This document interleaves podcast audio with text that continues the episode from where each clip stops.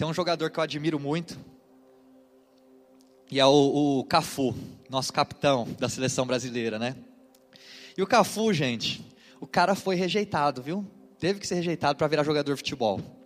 O Cafu, olha só, ele foi reprovado nos seguintes times: Portuguesa, Palmeiras, Corinthians, Atlético Mineiro, Paraná e no São Paulo ele foi reprovado quatro vezes para conseguir então uma vaga no Nacional, que é onde a gente joga bola aí de segunda-feira à noite, né?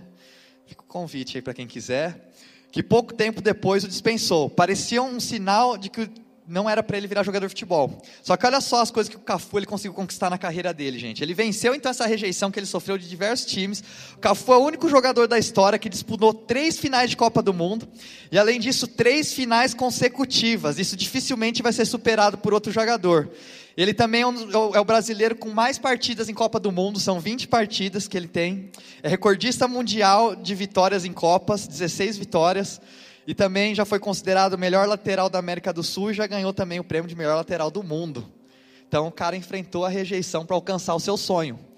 Né? E a rejeição, quando a gente fala sobre rejeição, ela gera um sentimento muitas vezes de solidão e de insegurança.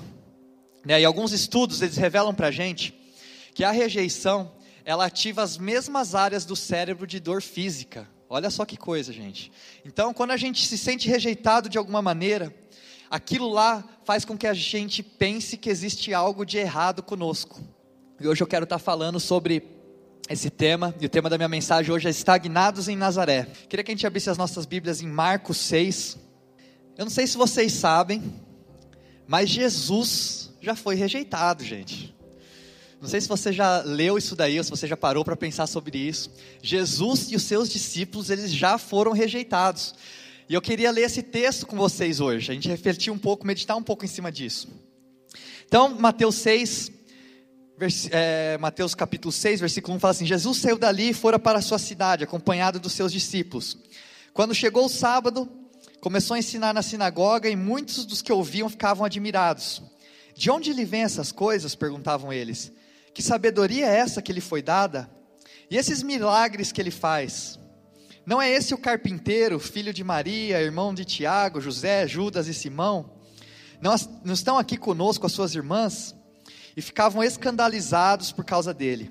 Jesus lhes disse: Só em sua própria terra, entre seus parentes e em sua própria casa, é que um profeta não tem honra. E não pôde fazer ali nenhum milagre, exceto impor as mãos sobre alguns doentes e curá-los. E ficou admirado com a incredulidade deles. Depois a gente vai continuar lendo.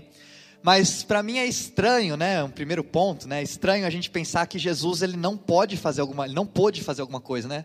Porque a gente não fala que Jesus ele pode todas as coisas, que Jesus ele pode o impossível, né? E a gente vê aqui nesse texto que Jesus ele não pôde algo, né? Então aqui fala que Jesus, não é que na verdade ele não pôde, ele talvez ficou relutante em fazer algo naquele lugar. Por quê? Se a gente começar a estudar na palavra de Deus, a gente vai ver que Jesus ele fica impressionado somente quando o assunto é fé. Então a gente vê que no começo aqui, quando a gente estava lendo, o povo ficou impressionado com a sabedoria e o conhecimento de Jesus.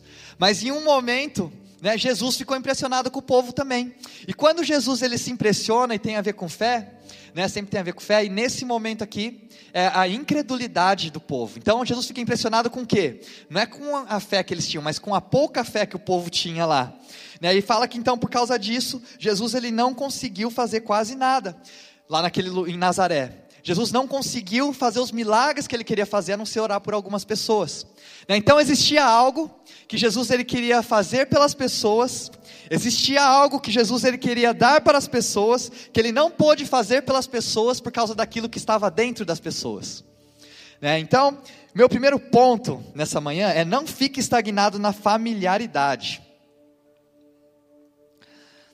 As pessoas, né, quando a gente pensa de Jesus, a gente pensa que Jesus é de Belém, e realmente, Jesus ele nasceu em Belém. Né? Eu estava pensando em contar uma piada aqui, mas não sei se eu vou contar não, porque depois o pessoal fala que as minhas piadas é sem graça. É, mas é, é, eu fico na dúvida se eu conto ou não. Às vezes eu conto, às vezes não, mas essa que eu... Quê? A rejeição, não é o medo da rejeição. Ó, vamos fazer o seguinte, se eu contar, vocês dão risada? Tô brincando, não vou contar não. Mas assim, Jesus, ele nasceu em Belém. E então a gente pensa que ele é de Belém, realmente, Jesus nasceu lá. Só que Jesus, ele não foi criado em Belém. Jesus ele foi criado numa cidade que chama Nazaré. Né? Nazaré era praticamente um vilarejo, né? era uma cidadezinha muito pequena. Né? Então, onde ele fez a maior parte do seu ministério, não foi onde ele nasceu e nem onde ele cresceu. Por quê? Porque para a gente poder exercer o chamado de Deus nas nossas vidas, normalmente a gente vai ter que abandonar aquilo que é familiar para a gente. E aí Jesus então ele cresceu em Nazaré, uma cidade que ficava mais ou menos a 50 quilômetros de Cafarnaum. Cafarnaum foi onde ele montou a sua base, foi ao redor do Mar da Galiléia, onde a fama de Jesus ela foi construída. E aí Jesus então aqui nesse trecho que a gente acabou de ler, Jesus ele decide voltar para Nazaré. Ele decide voltar para sua cidade natal. E a gente precisa entender aqui que Jesus ele não está voltando para Nazaré porque as coisas estavam ruins. Jesus não estava voltando para Nazaré porque as coisas deram errado. Muito pelo contrário, Jesus estava voltando para Nazaré no auge do seu ministério, né? Então ele estava levando Jesus Tour para Nazaré. Então, por quê? Porque ele sentia que era o momento dele voltar para sua cidade natal.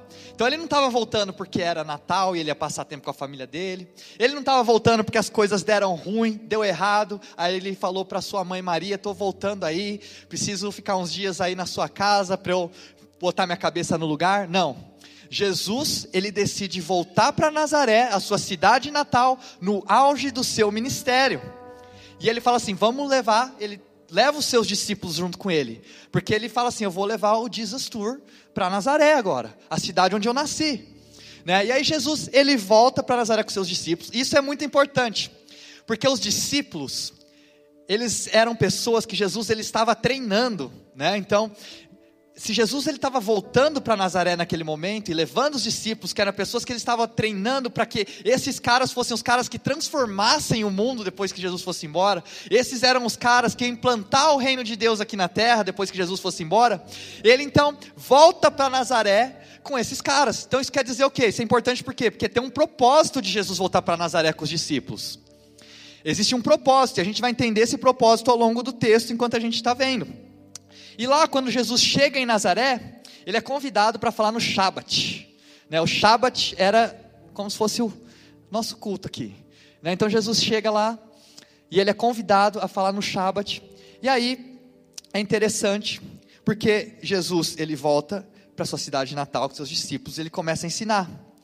E as pessoas da cidade começam a notar que existe algo diferente em Jesus. Né? Então eles começam a ver Jesus ensinando. E eles falam assim: nossa, tipo, tem algo diferente em Jesus, né? A gente viu Jesus crescer, a gente cresceu com Jesus aqui. Parece que existe algo diferente nele. Ele está carregando algo diferente, né? E que é triste para mim, conforme a gente lê no texto, é que apesar deles reconhecerem que Jesus carregava algo diferente, eles rejeitaram aquilo que Jesus carregava de alguma maneira. A gente leu lá. E conforme a gente estuda o texto, a gente vê que Jesus ele teve muito mais aceitação no meio dos pecadores do que no meio dos religiosos.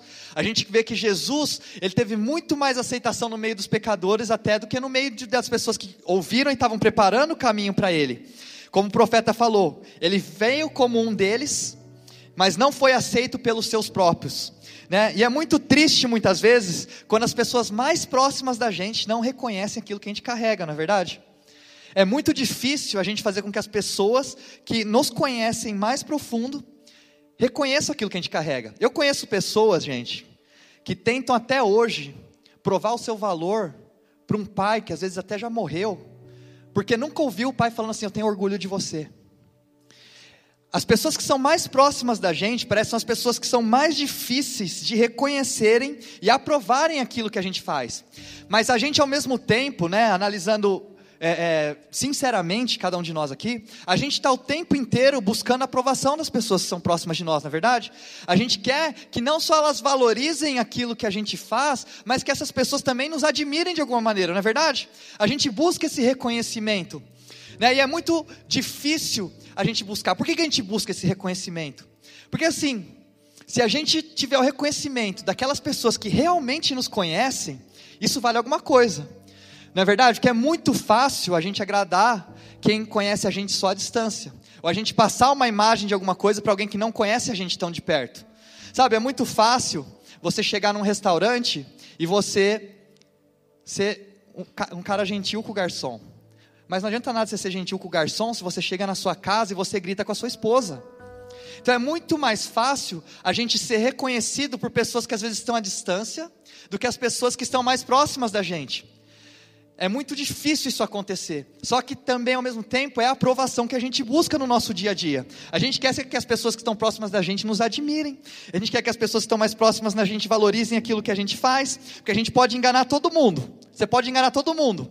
Menos as pessoas que são próximas de você. Quem é próximo de você sabe quem você é. E como é difícil a gente conseguir admiração dessas pessoas, não é verdade? Como é difícil a gente conseguir admiração das pessoas que são próximas da gente. E o que me admira é como as pessoas que eram próximas de Jesus ignoravam ele de maneira tão fácil. O problema da gente se aproximar demais de alguma coisa é aquilo se tornar comum para a gente. Já parou para pensar sobre isso? Quando a gente se aproxima muito de algo, aquilo lá se torna comum. E quando aquilo lá se torna comum, aquilo lá deixa de ser extraordinário para nós. Sabe, a gente pensando aqui, Jesus, ele chegou para ser o libertador de Nazaré. Agora, as pessoas que viram Jesus de fralda tiveram dificuldade de enxergar Jesus como libertador. As pessoas que viram Jesus nos seus terríveis dois anos de idade tinham dificuldade de enxergar Jesus como soberano, como filho de Deus. Por quê? Porque Jesus era um cara comum no meio daquele povo. Jesus cresceu em Nazaré, Jesus cresceu no meio daquela cidade. Então, para eles, Jesus era o cara que eles viram de fralda, era o cara que eles viam correndo na rua, brincando com os filhos deles. Por isso que foi tão difícil para o povo de Nazaré conseguir reconhecer Jesus, quem ele era, e aceitar e receber os milagres que Jesus carregava para aquele povo. E é muito difícil a gente enxergar muitas vezes o milagre que Deus tem para a nossa vida, porque a gente começa a enxergar as coisas como familiar. A gente perde o milagre porque a coisa se torna familiar para nós. Então os discípulos, talvez nesse momento, eles ficam até um pouco em choque né? Porque eles deviam estar empolgados pensando em voltar para Nazaré. Eles pensam assim: oh, nós vamos voltar para Nazaré agora, nós vamos levar o Jesus Tour para Nazaré. Imagina o que, que Jesus vai fazer na cidade que ele cresceu. Imagina como vai ser as pessoas que viram Jesus crescendo, verem tudo que Jesus está fazendo agora, como vai ser lindo, como vai ser impactante. E aí eles estão voltando para Nazaré então. E aí eles chegam em Nazaré, eles começam, Jesus começa a pregar, Jesus começa a dar a mensagem dele e eles ficam maravilhados. Mas de repente, no meio do povo ali, alguém começa a falar assim: ah, mas ele não é um de nós? E quando você categoriza algo como comum, você tropeça e você não reconhece o milagre. Sabe, por exemplo, assim, sei lá se isso vai se aplicar a você, mas quem já é casado há mais tempo, sabe, talvez você, marido, você, esposa, né, quando você conheceu seu marido, aí você olhava para ele e você admirava, nossa, como ele é um cara incrível, né, meu marido, como ele é um cara incrível. Aí você falava assim, nossa, eu gosto que ele é incrível porque ele é um cara misterioso, né, e você achava ele um cara misterioso. Mas depois de 10 anos casados junto, o misterioso já não é mais algo que te atrai, é algo que te irrita. Por quê? Porque ele já não fala direito com você. Ele é um cara que guarda muita coisa dentro dele. Então aquilo que talvez te chamou atenção no momento da sua vida, agora é um negócio que te irrita. Sabe, aí você, homem, você olhava para sua esposa nos primeiros encontros que vocês tiveram e você falava assim: "Nossa, como ela é linda", né? Como ela tá linda. Mas o que acontece? Você não tinha uma visão do processo que a sua esposa passava para ela ficar pronta, para ficar bonita daquele jeito para sair com você. E agora você se irrita porque ela demora duas horas para se arrumar e ficar pronta. Então aquilo que muitas vezes era o que te chamava atenção, agora se tornou algo tão comum para você que é algo que começa a te irritar e você começa a desvalorizar algo que é extraordinário que Deus colocou na sua vida porque aquilo lá começou a se tornar comum para você de alguma maneira. E a complacência, ela faz isso com a gente. Ela faz com que a gente não fique mais maravilhado com aquilo que nós temos disponível ao nosso redor. Mas muitas vezes Deus coloca no nosso meio coisas miraculosas, magníficas, mas a gente vive ao redor daquilo por tanto tempo que aquilo lá se torna comum, começa a se tornar normal para gente. E aí o que acontece? A gente tem que, isso aqui que é uma coisa que eu entendi para mim. Muitas vezes, né, então, é como, como eu falei, a gente espera receber, agradar as pessoas, a gente quer que as pessoas reconheçam o que a gente faz, e a gente gosta de receber elogio, não é verdade? Todo mundo gosta de receber um elogio. Só que que, que eu comecei a reparar? Que muitas vezes a falta de elogio, ela começa a se tornar um elogio para você.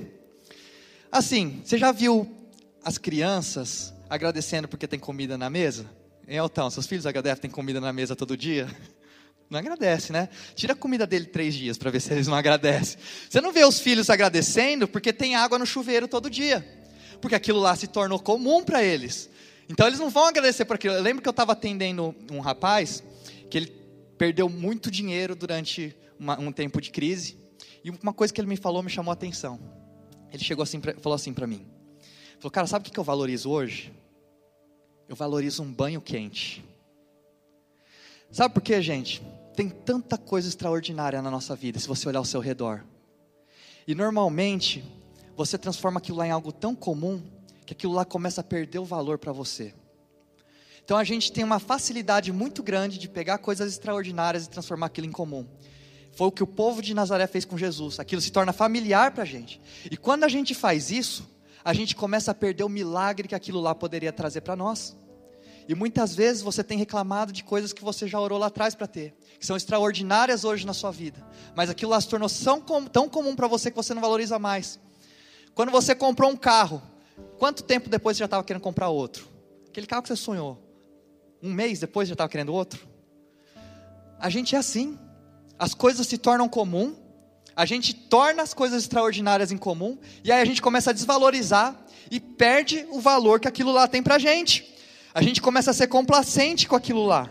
Eu lembro que no, eh, quando eu comecei a, a, tocar, a ministrar, a pregar, eu lembro que as primeiras vezes que eu preguei, eu recebia vários elogios, né? E as pessoas vinham tipo, ah, parabéns, nossa, você prega muito, Deus falou comigo. Ou quando eu cantar, quando eu cantei as primeiras vezes, nossa, eu lembro assim que eu comecei ministrando louvor, aí lá na minha igreja no interior, as primeiras vezes que eu ministrei, o pessoal vinha elogiava, nossa, foi muito bom, que bênção, né? Deus usa muito você. E aí depois de um tempo, as pessoas elas pararam de me elogiar. E aí eu comecei a ficar um pouco ofendido, né? Eu falei assim, pô, o pessoal não está me valorizando mais, né? O pessoal não valoriza mais o que eu estou fazendo. Só que eu entendi uma coisa, gente, que a falta de elogio, ela começa a se tornar um elogio para gente. Por quê? Porque quando as pessoas deixam de te elogiar, significa que você consistentemente tem feito algo tão bom que as pessoas não precisam mais te elogiar por aquilo lá. Então quer dizer que a falta de elogio é um elogio para você, porque você tem sido consistente em relação àquilo lá na sua vida. Então, é o que eu falo aqui é, para as pessoas. Um elogio de verdade é quando você parar de ser elogiado, porque isso significa que você já está fazendo um bom trabalho, significa que a, a, expectativa que eu tenho em você, você já está cumprindo, a expectativa que eu tenho em você, ela é alta a nível que você já está trazendo, ela não precisa ficar te elogiando por isso. Agora pensa o seguinte: se eu chego para você um dia e te elogio falando assim, muito obrigado porque você chegou no horário hoje. Tradução disso aqui: você é uma pessoa tão irresponsável que quando você chega no horário eu preciso te elogiar por causa disso, não é verdade? Então, muitas vezes, a falta de elogio se torna um elogio para a gente, porque significa que nós estamos sendo consistentes de alguma maneira. Só que, e a gente tem que chegar num ponto de maturidade, né, na nossa vida, onde mesmo se as pessoas não elogiarem, a gente vai dar o nosso melhor mesmo assim. A gente tem que chegar num ponto de maturidade onde mesmo se a gente achar que as pessoas não estão valorizando aquilo que a gente está fazendo, a gente vai dar o nosso melhor mesmo assim a gente vê Jesus aqui, a gente toma Jesus como exemplo. Jesus chegou em Nazaré, Jesus foi rejeitado, Jesus foi desvalorizado, mas mesmo assim ele fez o que ele pôde. Ele não chegou e falou assim: ah, vocês não estão reconhecendo o que eu estou fazendo aqui, vou embora, vocês que fiquem aí sozinhos. Não, que, que a palavra fala? Ele foi rejeitado, mas ele fez o que? Ele orou pelo que eles, por aqueles que ele pôde. Ele fez o que ele pôde. Então a gente tem que chegar nesse nível de maturidade, onde mesmo que a gente não seja valorizado, mesmo que a gente não seja elogiado, a gente vai dar o nosso melhor. Só que o perigo está aqui. Enquanto assumir algo sobre você é um elogio, é um perigo para eles. O que constantemente é assumido como normal, eventualmente é perdido. Então Jesus vem para Nazaré, com o mesmo poder que em Marcos 5, né, a gente está em Marcos 6, em Marcos 5, ele tinha ressuscitado uma criança. Então Jesus ele vem com esse mesmo poder para Nazaré. Jesus tinha acabado de ressuscitar uma criança e agora ele vai para Nazaré. E é o que acontece. Não sei se você já parou para pensar. Eu tenho que pensar sobre isso às vezes. Por exemplo, a gente está nesse, nesse, teatro aqui. A gente está na nossa igreja aqui, onde a gente teve, teve um louvor incrível hoje. Sabe, a gente tem pessoas aqui, a gente tem possibilidade de criar relacionamentos aqui.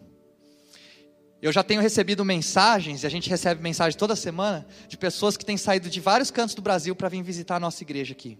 E eles chegam aqui, eles conhecem as músicas que a gente, que a gente canta, e aí, muitas vezes, talvez, hoje vim visitar a Paulista, vim visitar aqui a nossa igreja, às vezes entra no bucket list dessas pessoas. E aqui é o nosso quintal, é o quintal da nossa casa aqui. E aí eu tenho, eu tenho que me policiar. Porque eu posso chegar aqui e falar assim: isso aqui é só mais um domingo. Isso aqui é normal, isso aqui é comum. Isso aqui não é normal, isso aqui não é comum. Isso aqui é algo extraordinário que Deus deu pra gente. Sabe, esse ambiente é algo extraordinário que Deus deu para gente. Poder estar aqui na Paulista é algo extraordinário que Deus deu para gente. Poder estar nesse teatro é algo extraordinário que Deus deu para gente. Poder ter uma banda tão boa nos liderando num louvor aqui incrível é algo extraordinário que Deus deu para gente. Mas como a gente tem acesso a isso todo domingo, a gente começa a achar que isso aqui é comum. E a gente começa a perder o valor que isso tem para gente. E aí você começa a desvalorizar. E eventualmente, aquilo que se torna comum para você, eventualmente ele é perdido.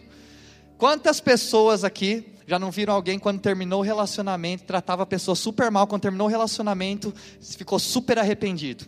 Por quê? Na hora que tinha, beleza, era comum. Aí quando perdeu, eventualmente, perdeu, aí começou a valorizar, dar o valor que tem. A gente mora em São Paulo.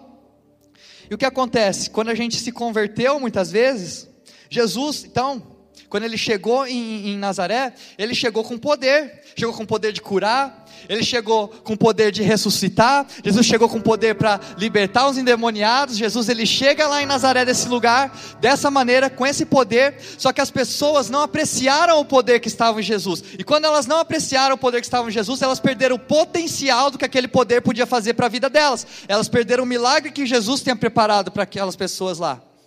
E aí Jesus ele não consegue executar, as pessoas desvalorizam, não apreciam quem Jesus é e elas perdem o potencial ilimitado que podia ser liberado para a vida delas. E eu pego pensando assim, será que a gente não faz isso também com Jesus no nosso dia a dia?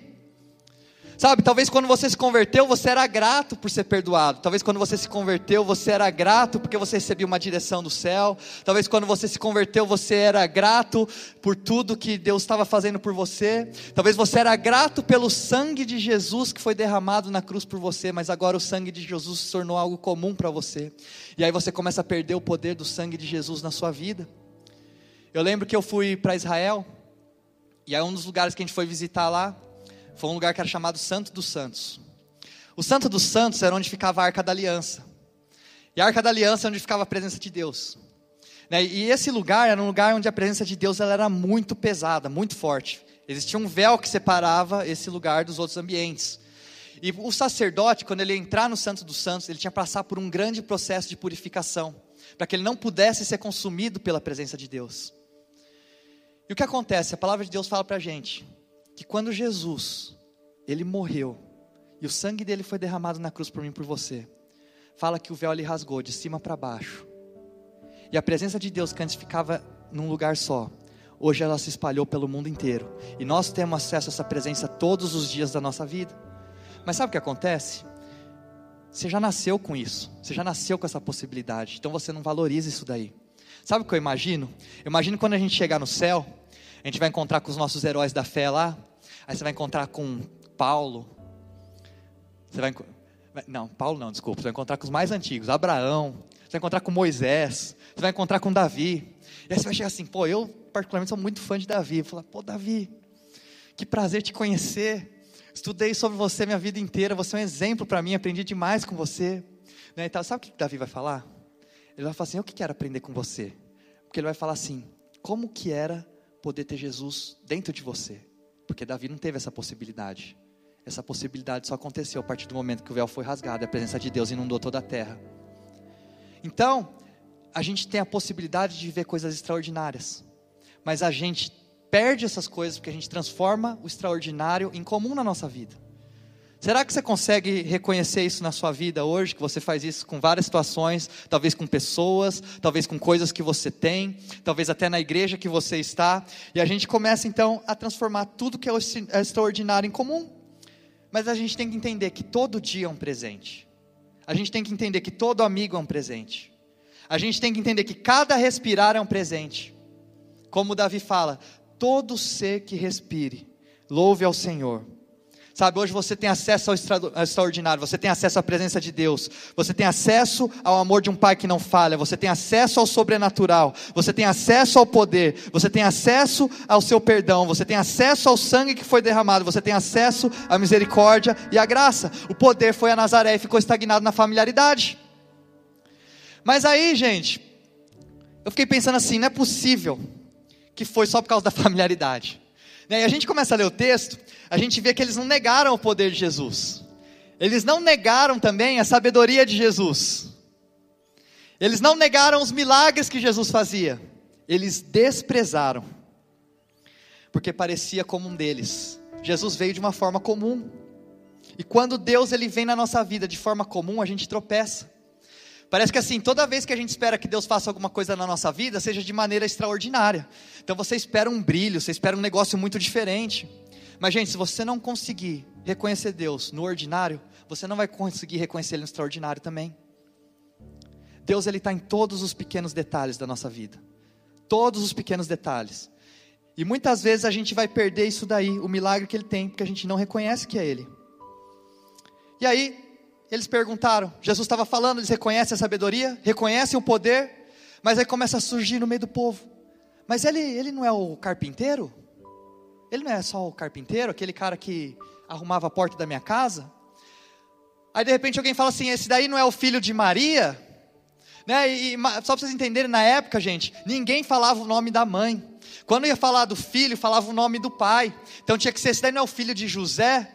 mas eles usam o termo Maria, por quê? Para até, tipo, tentar destruturar a imagem de Jesus de alguma maneira, e a imagem de Maria, tipo, todo mundo conhecer a história de Maria, e falava assim, nossa, será que realmente José é o pai desse menino? E aí eles começam então a desvalorizar, a desmerecer Jesus, e eles falam assim, mas esse aí não é o cara que estava aqui correndo com os meus filhos? E aí o que eu entendi, que o que fez eles duvidarem, o que fez eles questionarem, não eram as coisas que Jesus fazia, mas foi da onde Jesus veio. Eles olharam para Jesus e eles falaram: é muito bom isso que ele faz. Mas no minuto seguinte eles falaram: mas ele é um de nós. E Natanael, ele vai nos mostrar isso. Ele vai nos mostrar que a gente não fica estagnado na rejeição. Ele vai nos mostrar porque Deus muitas vezes não pode fazer na nossa vida algumas coisas se nós não dermos permissão. João 1, 45, 46, não precisa abrir, eu vou ler para vocês, fala assim: Filipe encontrou Natanael e lhe disse: Achamos sobre quem Moisés escreveu na lei e a respeito de quem os profetas também escreveram. Jesus de Nazaré, filho de José. Perguntou Natanael: Nazaré? Pode vir alguma coisa boa de lá? Disse Filipe: Venha e veja. Olha só que interessante, gente. Filipe encontrou Jesus. Falou: Esse aí é o filho de Deus que Moisés estava falando, esse aí é o Messias. E aí ele vai correndo, ele vai contar para Natanael. E aí quando ele chega para Natanael, ele fala: Natanael, eu encontrei o Messias, encontrei aquele cara que a gente leu a nossa vida, que Moisés falou, que a gente estava preparando o caminho para ele, que Davi falou. E aí, quando ele reconhece isso, Natanael fala: Vamos lá conhecer esse cara, de onde ele vem? E aí Filipe fala assim: Esse é Jesus de Nazaré. E aí, na hora que ele fala Nazaré, ele fala assim: Pode algo bom vir de Nazaré?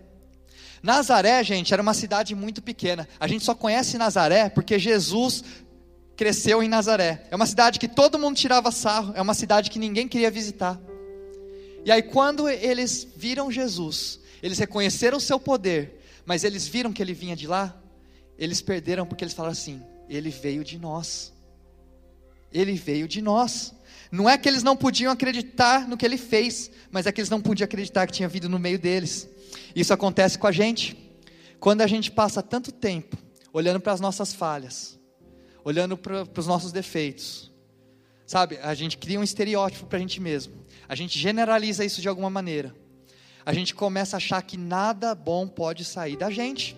A gente acredita que nada bom pode sair de você. Você acredita que nada bom pode sair de você, nada bom pode sair de mim. Muitos de nós, a gente está estagnado em Nazaré. Porque tem coisas no nosso passado que talvez tenham nos aprisionado, talvez são coisas que nem foram culpas suas. Sabe, talvez um relacionamento que deu errado, talvez uma traição que você passou, ou talvez alguma coisa que você poderia ter feito diferente e você não fez. E aí você começa, o problema não é que você não reconhece a grandeza de Deus, mas quando você olha para a grandeza de Deus e você começa a olhar para você mesmo, aí você compara a grandeza de Deus, você compara com as suas falhas, você vê o quanto que você é quebrado, o quanto que você não consegue fazer aquilo que você gostaria de fazer, as decisões que você tomou errado na sua vida. Você começa a achar que nada bom pode sair de você. Você começa a achar que nada bom pode sair de Nazaré. O problema não foi só a familiaridade que eles tiveram de transformar Jesus em comum. O problema foi que quando eles viram que Jesus tinha saído no meio deles, eles falaram: não é possível que alguma coisa boa saiu de Nazaré. Não é possível que alguma coisa boa saiu de mim. Não é possível que alguma boa, coisa boa saiu do meio de nós. Mas a gente tem que entender que o milagre estava diante deles. E não foi Jesus que eles rejeitaram, foram a eles mesmos. Natanael disse, tipo, de Nazaré não pode ter sido. E talvez o Satanás ele tenha entrado na sua cabeça, tem feito você falar para você mesmo: de mim não pode ser, de mim não pode ser que está saindo algo bom. E aí, a gente tem que entender que a gente precisa desenvolver a nossa visão sobre Deus através do prisma de quem nós somos. Porque se você não acredita que você não tem valor, vai ser muito difícil para você adorar um Deus que achou tanto valor em você, que ele deu a vida dele pela sua. E eu quero libertar algumas pessoas hoje que já foram rejeitadas de alguma maneira. Porque muitas vezes quando você é rejeitado, você começa a se sentir inferior de certa maneira. Mas a gente tem que entender que muitas vezes a rejeição ela é uma projeção. Então muitas vezes a pessoa ela te rejeita, não é porque ela não aprecia quem você é, mas é porque ela não consegue aceitar quem ela é. Então muitas vezes a rejeição que acontece com você é uma projeção, porque ela não aceita as coisas que estão dentro dela mesma, e ao invés dela enfrentar aquilo lá, ela rejeita as pessoas que estão ao redor.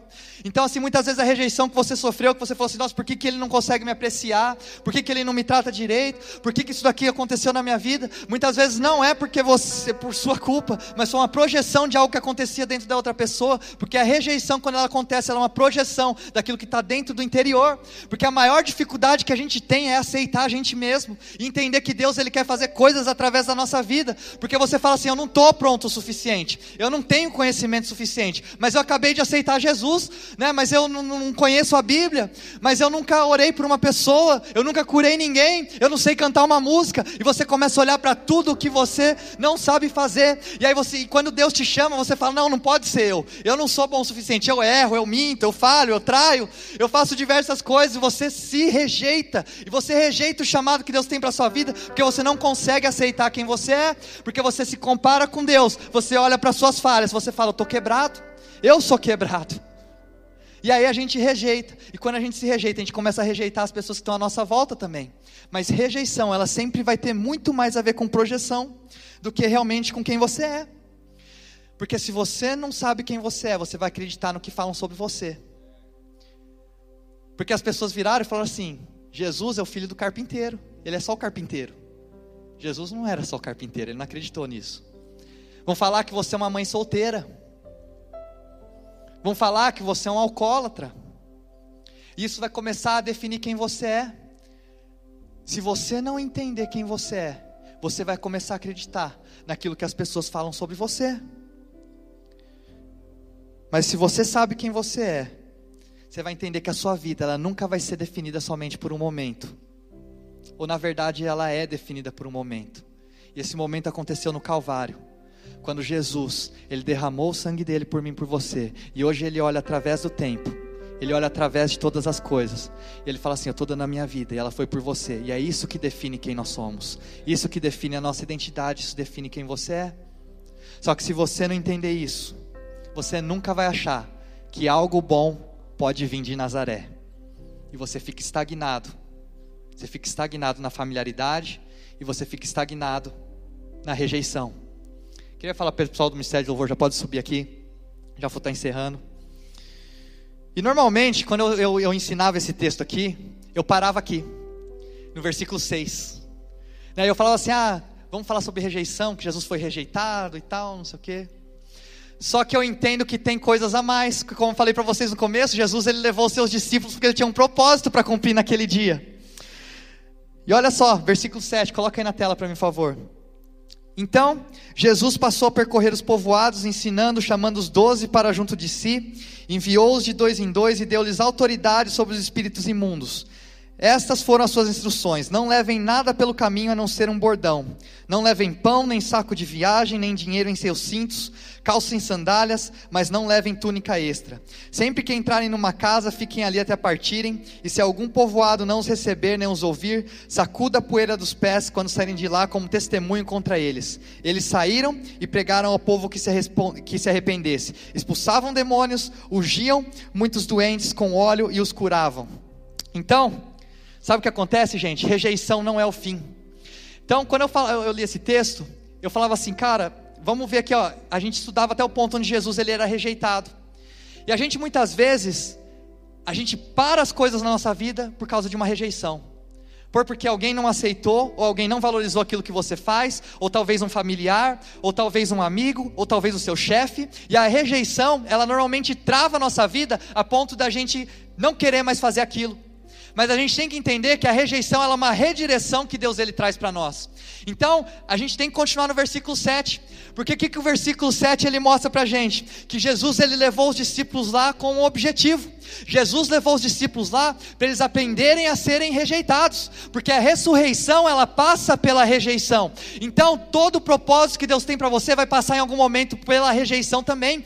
E o que, que Jesus levou? Ele falou: Eu ensinei os discípulos a curar, eu ensinei os discípulos a orarem, eu ensinei os discípulos a ensinarem, mas agora eu vou ensinar eles a como dar a volta por cima. Então, Jesus leva eles para Nazaré para mostrar que a rejeição ela não é o fim, mas a rejeição é uma redireção e é o começo do chamado que Deus tem para sua vida. Porque olha só, depois que os, a pedra que os construtores rejeitaram se tornou a pedra angular, a pedra principal da construção. Pode ser que você olha hoje e você acha que os homens te rejeitam, mas nessa noite Deus fala para nessa manhã, Deus fala para você, aquilo que os homens rejeitam, Deus aceita. E Deus usa aquilo lá. Então Jesus, ele pega, ele leva os discípulos até Nazaré, eles são rejeitados, eles experimentam o que é rejeição, eles dão a volta por cima e depois que eles aprendem o que é rejeição, Jesus envia os doze. E ele fala assim: agora vocês estão prontos. E aí eles saíram de vida em vida. E eles começaram a orar pelas pessoas. E as pessoas começaram a ser curadas. E eles passaram de vida em vila. E eles começaram a orar pelas pessoas. E a vila era transformada. E eles então, a partir do momento que eles entenderam como vencer a como vencer a rejeição, foi o momento então em que eles começaram o verdadeiro chamado e o destino que Deus tinha para a vida deles.